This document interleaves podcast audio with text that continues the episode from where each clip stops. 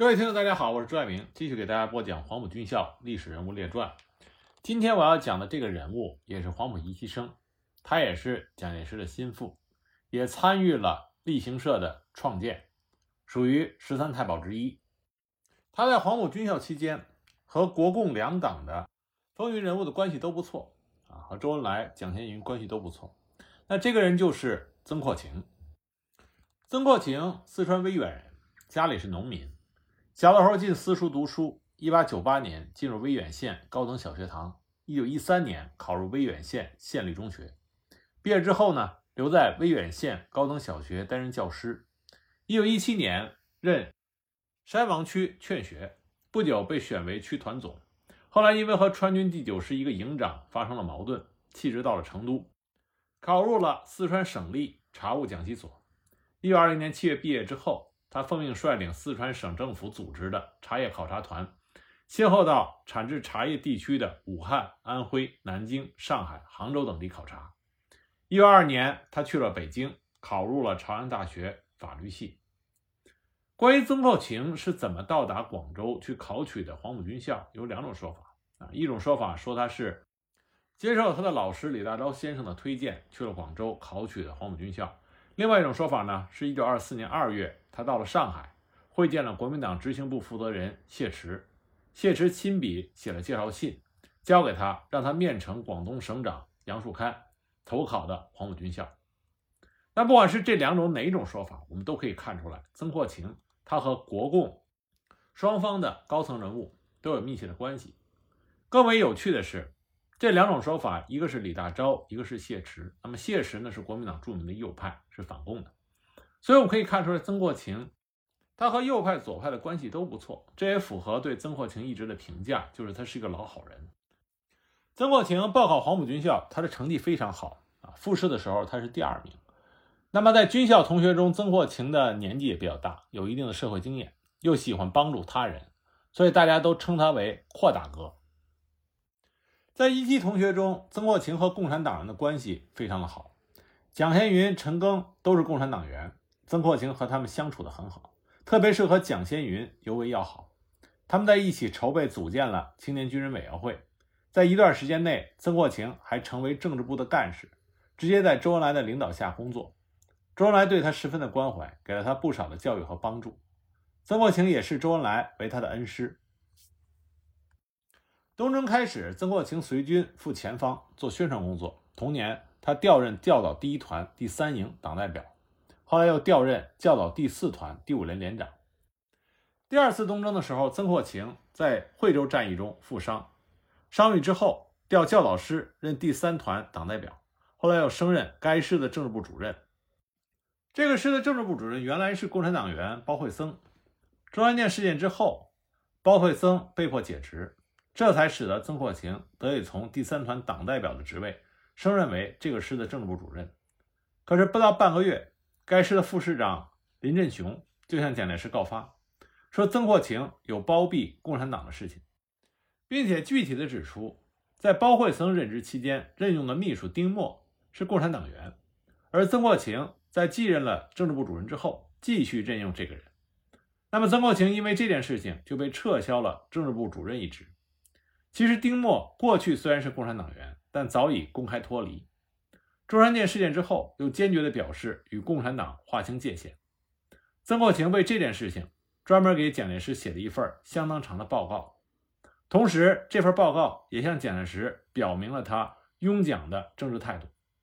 就这样，曾扩情由此就走向了与他的恩师周恩来相反的道路，由左倾阵营倒向了蒋介石的怀抱。曾扩情的这一个右转。有很多的原因。第一个，从思想根源来看，曾国情既不是共产主义的信仰者，也不是国民党的忠实信徒。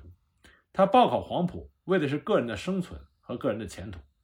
在那个时候，除了青年军人联合会中的共产党中间分子和孙文主义学会中的坚定的右派分子之外，很多黄埔生在入学的时候，政治上还是模棱两可，甚至可以说是非常幼稚的。三十多岁的曾扩情，比起二十多岁出头的黄埔同学们来说，更多了一份现实感。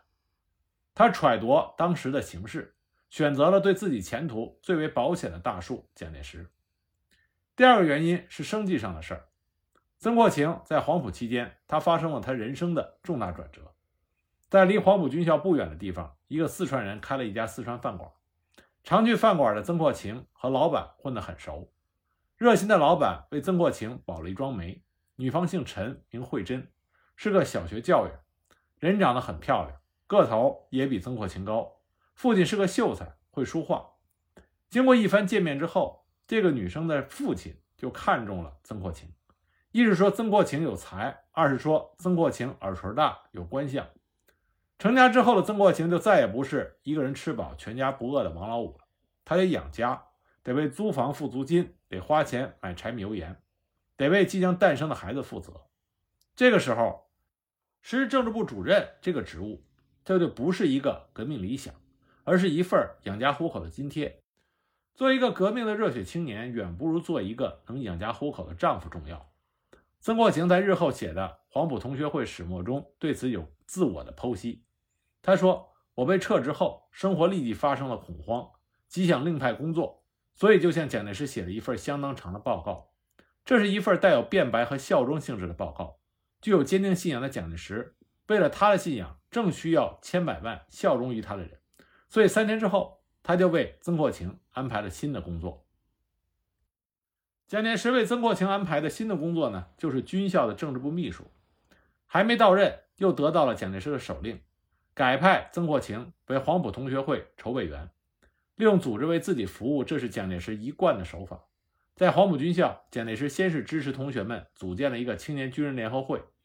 那么这个组织被共产党控制之后呢，又支持一些反共分子，为了对抗青年军人联合会，成立了一个孙文主义学会。两个组织之间摩擦不断。蒋介石借机就把这两个组织都撤销了，另组建一个由他任会长的黄埔同学会。那么由蒋先云、曾国情等人筹备组建之后，经蒋先云的提议，蒋介石同意曾国情成为这个同学会的秘书。这个同学会呢，不是一般意义上的群众组织，而是具有像现在的组织部或者人事处那样功能的组织。黄埔学生的考察、任命和提升都是由这个同学会负责，权力很大。作为会长的蒋介石根本没有时间来管这些具体的事务。那么从一定意义上来说，是曾国情代表蒋介石管理着黄埔同学会这个家，蒋介石也是全力支持曾国情的。那有一次呢，军校同学中的共产党员张贴标语、散发传单，责备同学会对于队上长官虐待学生以及贪污等事监督不力，甚至坐视不理。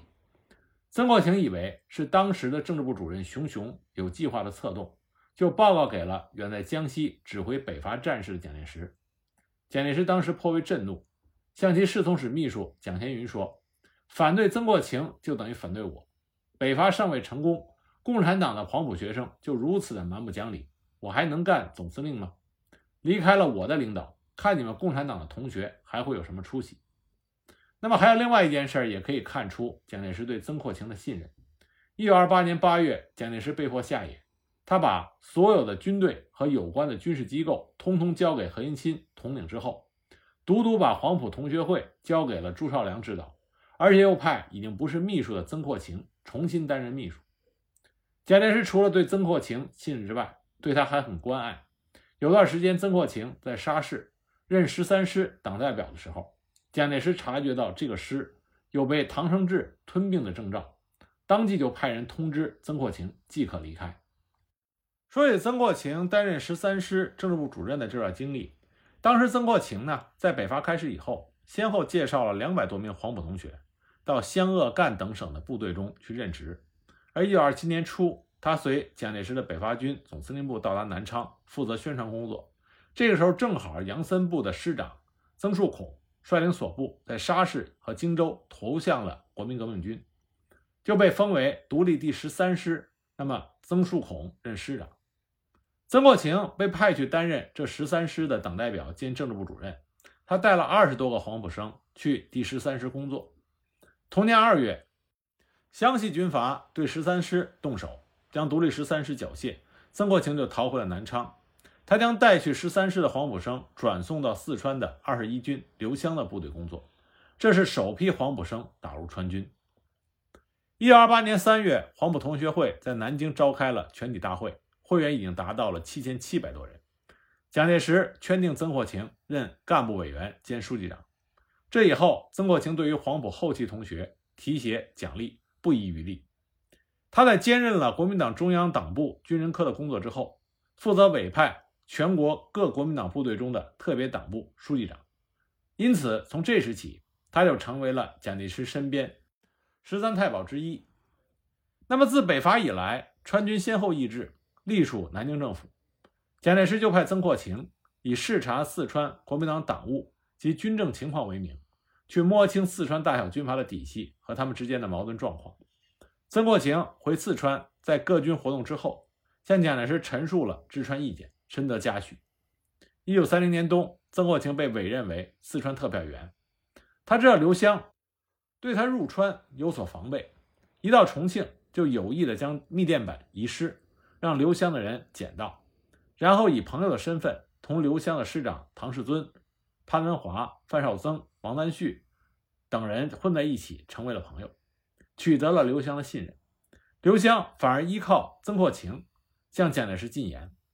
四川大小军阀为了靠拢蒋介石，也对曾扩情大献殷勤，馈赠各种的土特产礼物，被当时的报纸讥讽为“绣花背面特派员”。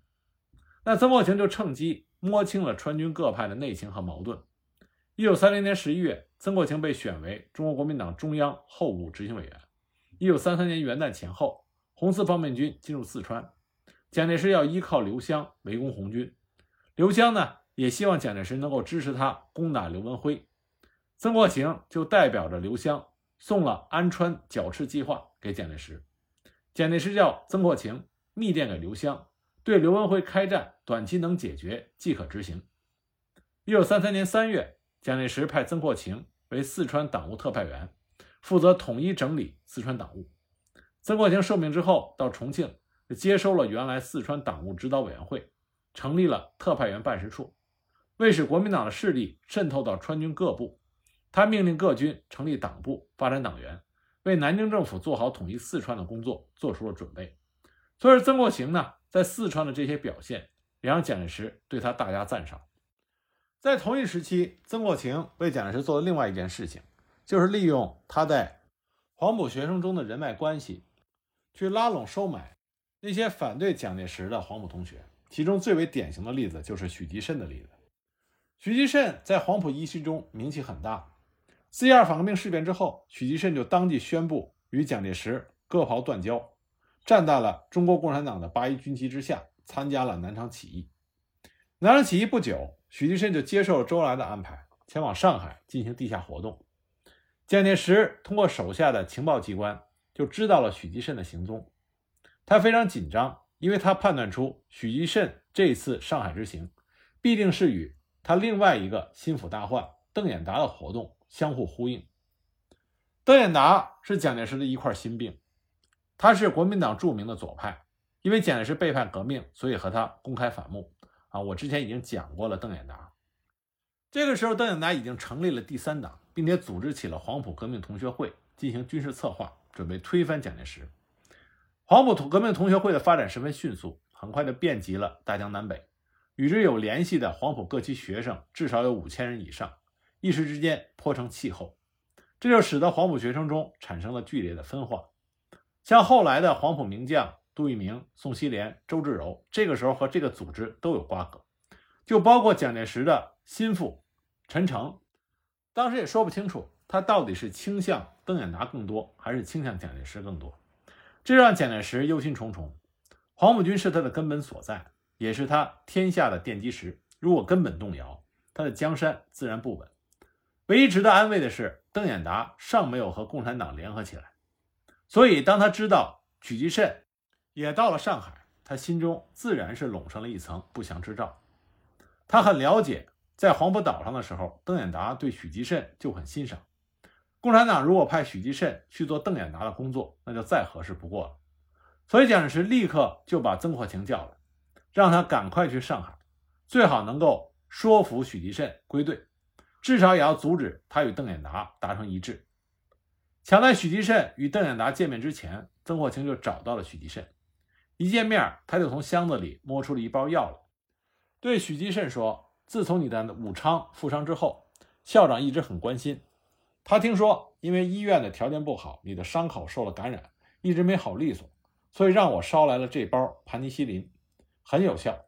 现在市面上很紧俏，比黄金还贵。”许继慎当时一愣，蒋介石的确会笼络人心。许继慎负伤已有一年多了，蒋介石居然还记在心上，这或多或少对许继慎还是有所触动。那么，在和曾国情见过面之后，许继慎很快就与邓演达取得了联系，两个人一拍即合，谈的是十分的投机尽兴。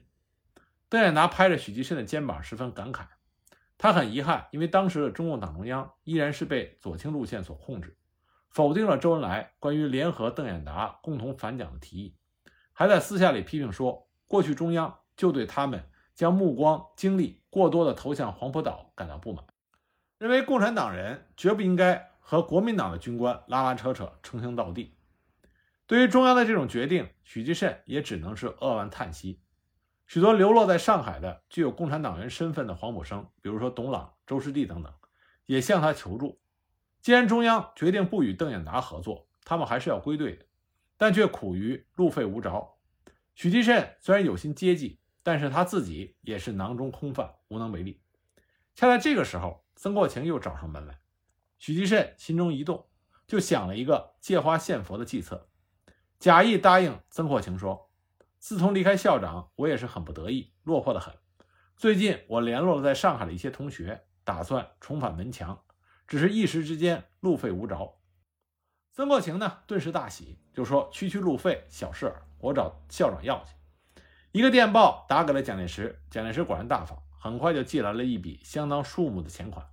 眼巴巴的希望许继慎等人归来，没想到泥牛入海，没有了消息。许继慎就像人间蒸发了一样，不见踪迹。实际上，这个时候的许继慎已经来到了鄂豫皖根据地。那么，关于许继慎到达鄂豫皖根据地之后那些恩恩怨怨，我们在之前的一些集里都给大家讲过。这里我们要强调的是，许继慎去鄂豫皖根据地实际上是非常有利的，因为当时鄂豫皖根据地红三十一师师长徐向前。这是许继慎的老同学，两个人都是黄埔一期。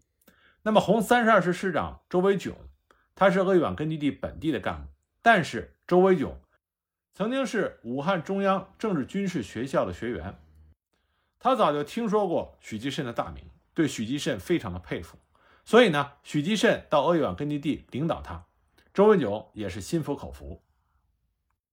红三十三师师长江敬堂，这是黄埔三期生，在校的时候就非常崇拜许继慎，所以也不需要多费口舌，就接受了许继慎的领导。就这样，许继慎把大别山区的三支红军队伍捏在了一起，形成了一支强大的力量。不过，就是因为许继慎他人望高，而且才能出众，所以他对李立三的冒险主义路线非常的不感冒，公开的表示不满。在这种情况下呢，党中央就把曾中生派去了鄂豫皖根据地。曾中生和许继慎两个人见面，就公开的吵了一架。但是呢，在这个争吵的过程中，两个人迅速达成了一致的意见。那么，在这批黄埔生的共同努力下，当时鄂豫皖根据地发展如火如荼。但很快，张国焘就来了。我们前面已经给大家讲过，张国焘到达鄂豫皖根据地之后，那么就在鄂豫皖根据地掀起了狂风巨浪。而就在同一时刻，曾国情也对许继慎做起了文章。当时，曾国情向蒋介石建议要针对许继慎展开策反工作。蒋介石刚开始是没有信心的，他就说：“许继慎受共产党的毒害很深，不是轻易能打动的。别忘了，两年前我们在上海还被他诓去了一笔款子。”曾国情自然是记得这件事情，而且恨得牙根直痒痒。许继慎等于是耍了他一把，让他很丢面子。那曾国情就向蒋介石解释了他计划的可行性，他就说：“今非昔比。”以往许继慎是年轻冲动，一条道走到黑，现在大概要成熟多了。听说他最近在共产党中颇受冷遇，军长也被降为了师长，心中自然会有一股子怨气。如果校长这个时候对他进行安抚，他不会无动于衷的，也许就此接受招安，浪子回头。再说了，就算他顽固不化，我也有后续手段。说着，他就从口袋里掏出了他拟好的信，递给蒋介石过目。蒋介石仔细地浏览了一遍，只觉妙不可言。此信虽然是文言文写成，但是主题明确，说服许继慎归降。但是用词和遣句极为讲究，很模棱两可，非常含糊，让读的人有充分的想象空间，仿佛发信人和收信人之间已经有着很深的默契。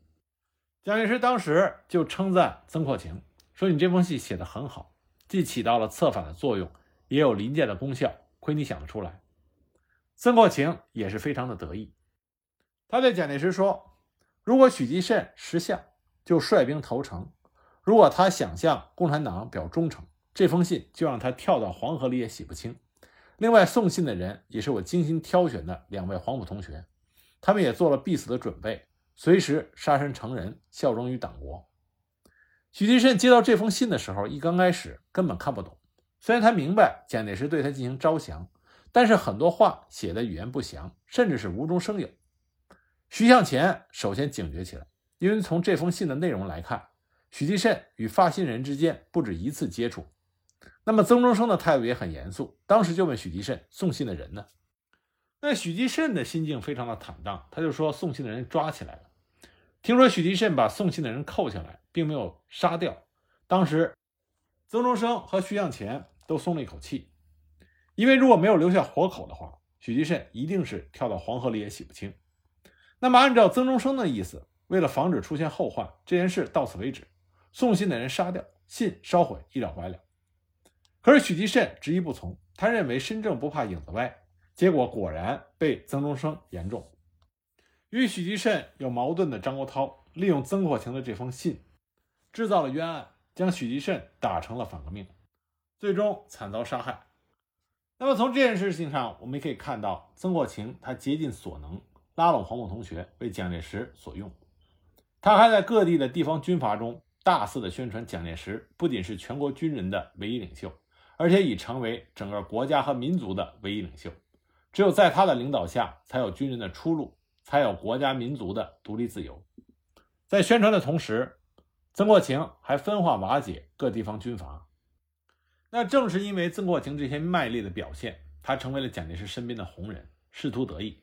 一九二八年后，他的职务不断的升迁，先是升任中央军校政治部主任，后来又升任为军队党务视察特派员，然后是北平军分会政训处处长，是当时北平所有军队的最高党务长官。